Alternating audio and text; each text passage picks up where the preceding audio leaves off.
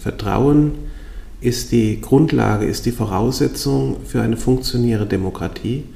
Und es ist gerade in so schwierigen Zeiten wie der äh, Pandemiekrise, ist es wichtig, dass dieses Grundvertrauen bleibt. Und da ist Deutschland nach wie vor und Bayern nach wie vor mit seiner Demokratie stabiler als viele andere.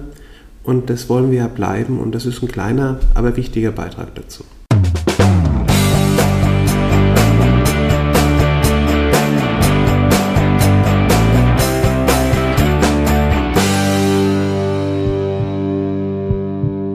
Herzkammer aufs Ohr, der Podcast der CSU im Landtag.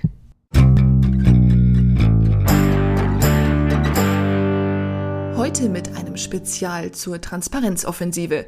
Zu Gast bei Barbara Becker, der stellvertretende Fraktionsvorsitzende und Leiter der fraktionsinternen Arbeitsgruppe Verhaltensregeln, Professor Dr. Winfried Bausback. Herzlich willkommen bei Herzkammer aufs Ohr, ein Sonderpodcast der CSU-Landtagsfraktion. Ich darf äh, sprechen mit Professor Winfried Bausback, der eine Arbeitsgruppe Neue Verhaltensregeln für Landtagsabgeordnete geleitet hat. Und äh, lieber Winnie, warum braucht es jetzt neue Verhaltensregeln für Abgeordnete?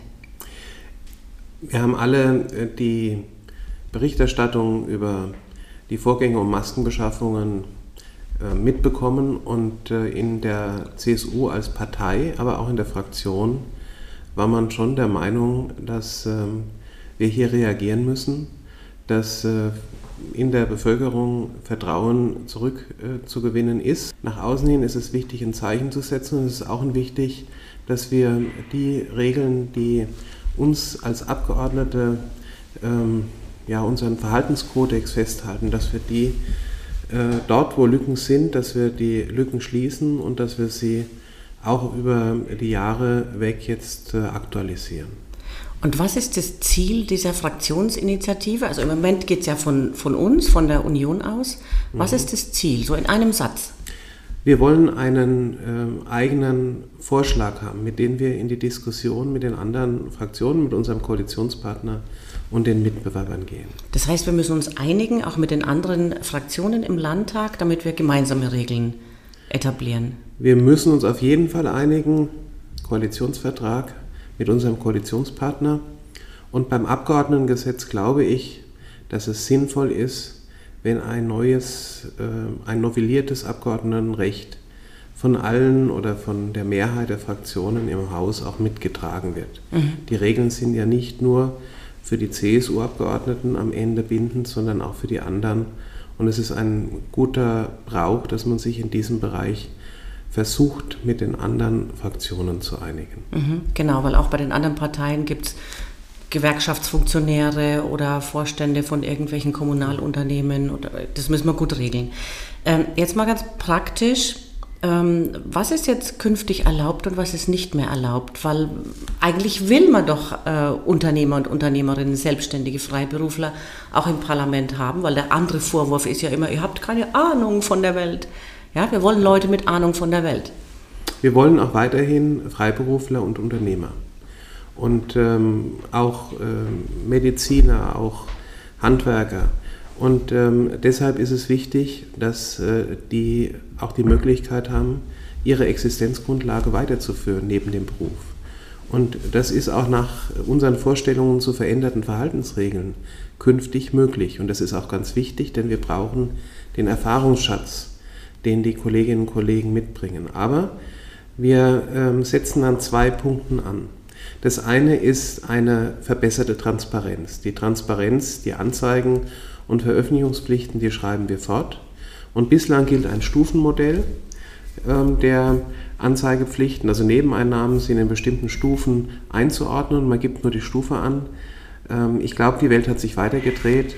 Und wir sollten da auch volle Transparenz herstellen. Das ist die Vorstellung auch der Mehrheit der Fraktion. Mhm. Die zweite Säule ist, dass wir zwar keine Tätigkeiten verbieten, wir verbieten niemanden, ein Unternehmen weiterzuführen, einen Handwerksbetrieb weiterzuführen, aber wir verbieten dort ähm, einzelne Tätigkeiten, also wir beschränken die Tätigkeitsmöglichkeit dort, wo ein Interessenkonflikt auftauchen könnte. Das soll künftig ausgeschlossen sein.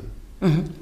Und ehrlich gesagt, ich bin ja auch eine von den Unternehmerinnen in der Fraktion. Also ich habe mein, hab mein Engagement erheblich reduziert, auch mein Personal reduziert, habe aber trotzdem ein paar Arbeitsplätze, die ich gerne erhalten mhm. möchte, einfach auch um, der, um dieser Leute willen. Ähm, und ich sagte, also mir sind diese Regelungen, die ihr jetzt erarbeitet habt, eigentlich fast lieb. Nein, sie sind mir lieber.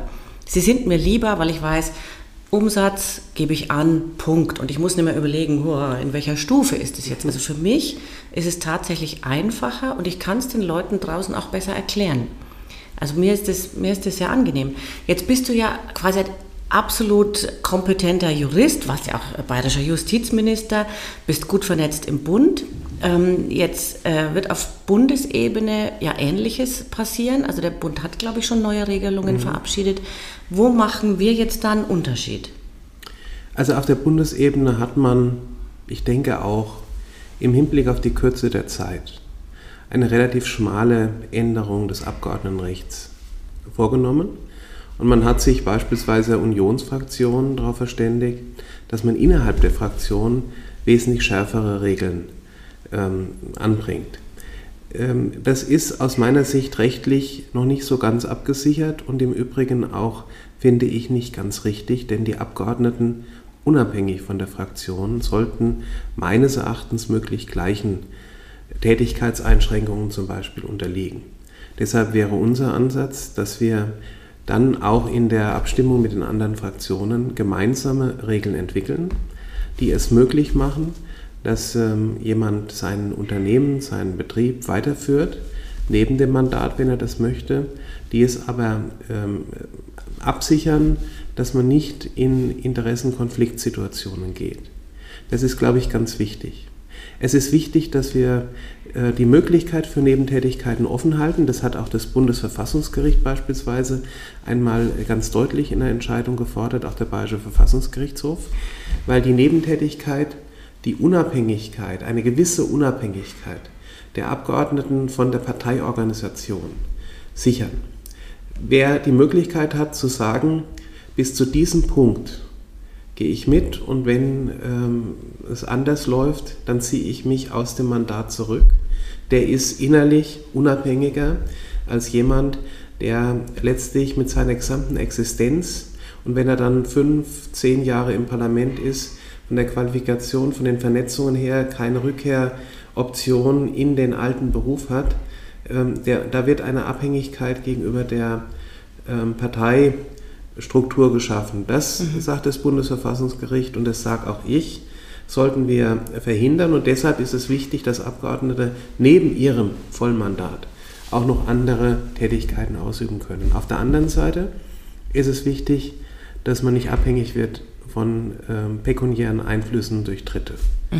Ähm, und dass man auch nicht in den Anschein kommt, in einer solchen Abhängigkeit zu stehen. Und deshalb sind die Tätigkeitsbeschränkungen in möglichen Konfliktlagen nämlich immer dann, wenn wir mit der Ebene ähm, operieren, auf der wir als Mandatsträger Verantwortung tragen, mit der Landesebene.